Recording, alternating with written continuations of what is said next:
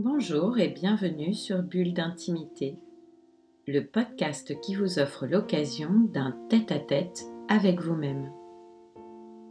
Je suis Céline Fallet, maître praticien en hypnose ericksonienne, énergétique et spirituelle, formée à la psychothérapie humaniste, à la PNL ou programmation neurolinguistique, thérapeute engagée à l'éveil des consciences. Ce podcast Bulle d'intimité numéro 35 est intitulé Devenez l'auteur de votre vie. Partons de cette phrase célèbre de Lavoisier qui dit Rien ne se perd, rien ne se crée, tout se transforme. Il semblerait que Lavoisier se soit lui-même inspiré du philosophe systémique Anaxagore, pour qui chaque chose est en rapport avec toutes les autres choses. Pour vous aider dans cette entreprise, développer votre confiance en vous, devenez l'auteur de votre vie, j'avais envie de vous parler de l'approche narrative. C'est un des outils, parmi d'autres bien sûr, qui permet de travailler sur nos scénarios répétitifs dont l'on veut à tout prix se sortir. Le principe de l'approche narrative est de découvrir quelles sont les histoires qui nous constituent et de dégager celles qui dominent et nous retient prisonniers dans un schéma comportemental. Ces histoires, c'est ce que l'on se raconte à soi-même et qui donne du sens à ce que nous vivons. Nous les construisons individuellement à partir de nos croyances, qui proviennent de notre famille, de notre culture, de notre éducation, de notre religion. Et elles sont déterminantes dans notre comportement face aux difficultés, à la souffrance ou aux choix que nous faisons. On peut donc dire que le stock d'histoires que nous possédons constitue notre identité. Ainsi, tout au long, le processus va aider la personne à se désidentifier de son problème et à construire une autre histoire fondée sur ses actions positives. Les moments de sa vie où cette difficulté n'existe pas, nous explique Pierre Blanc-Sanoun, fondateur de la fabrique narrative. Dina Scherer a développé une méthode métaphorique d'accompagnement issue des pratiques narratives. Cela s'appelle l'arbre de vie, vous en avez peut-être déjà entendu parler. C'est une invitation à accompagner les personnes du côté de la vie, du côté de ce qui nous met en vie. C'est en quelque sorte vers quoi et vers qui je me relie quand j'ai besoin de force. Je vous le propose d'ailleurs de l'expérimenter en état hypnotique dans l'hypnose numéro 35 intitulée L'arbre de vie. Mais avant cela, j'aimerais vous lire cet extrait du Guerrier de lumière de Paolo Coelho qui s'intitule À la recherche de l'arbre de l'immortalité. Vous comprendrez certainement pourquoi je l'ai choisi pour ce podcast en particulier.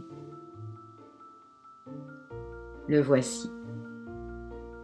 Le célèbre poète persan Rumi raconte qu'un jour, dans un village du nord de l'Iran actuel, se présenta un homme qui racontait des histoires merveilleuses au sujet d'un arbre dont les fruits donnaient l'immortalité à ceux qui les mangeaient.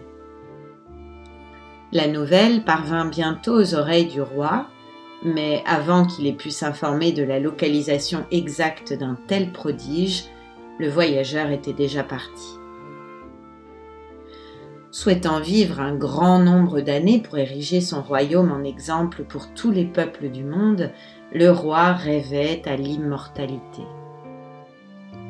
Encore jeune, il avait conçu le projet d'éradiquer la pauvreté, d'enseigner la justice et de nourrir chacun de ses sujets. Mais il s'était rapidement rendu compte qu'une telle tâche ne saurait être achevée en une seule génération. Et puisque la vie lui offrait une chance, il n'allait pas la laisser ainsi s'échapper. Il appela l'homme le plus vaillant de sa cour et le chargea de trouver cet arbre.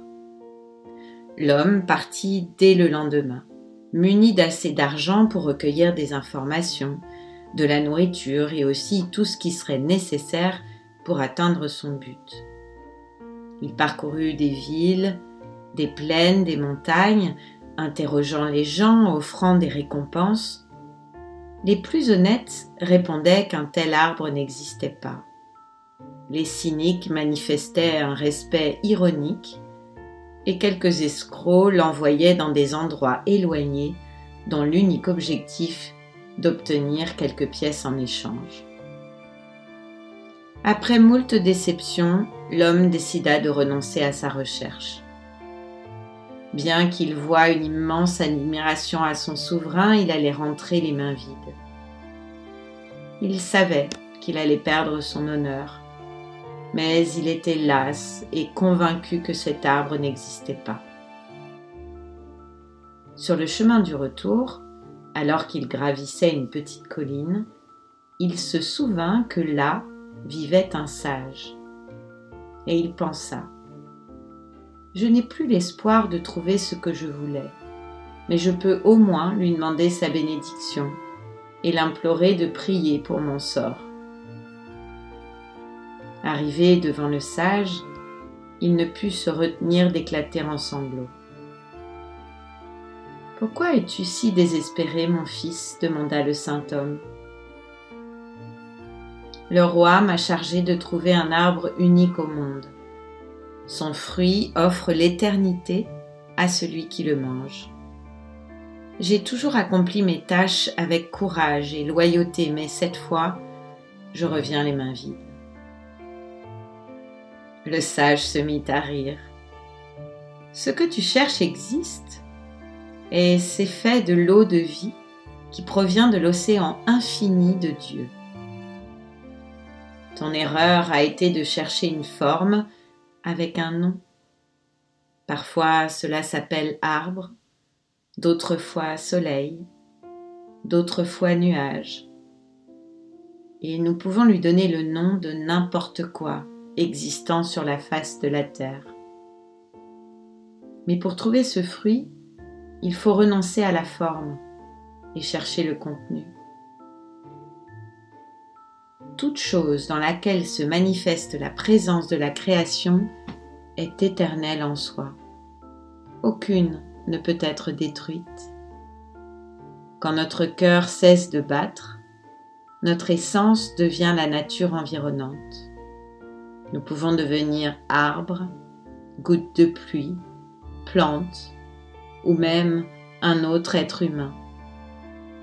Pourquoi nous arrêter au mot arbre et oublier que nous sommes immortels Nous renaissons toujours dans nos enfants, dans l'amour que nous manifestons envers le monde, dans tous les gestes de générosité et de charité que nous pratiquons. Rentre et dit au roi qu'il ne doit pas se préoccuper de trouver le fruit d'un arbre magique. Chaque position, chaque décision qu'il prendra désormais demeurera pour des générations.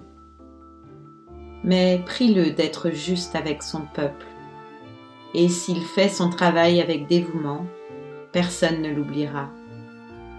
Son exemple influencera l'histoire de son peuple et incitera ses enfants et ses petits-enfants à agir toujours de la meilleure manière possible.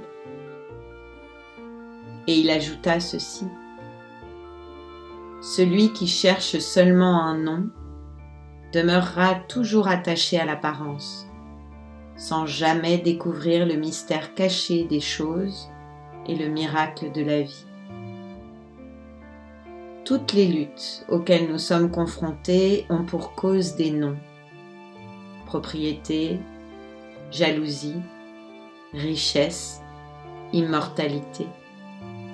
Cependant, quand nous oublierons le nom et chercherons la réalité qui se cache derrière les mots, nous aurons tout ce que nous désirons.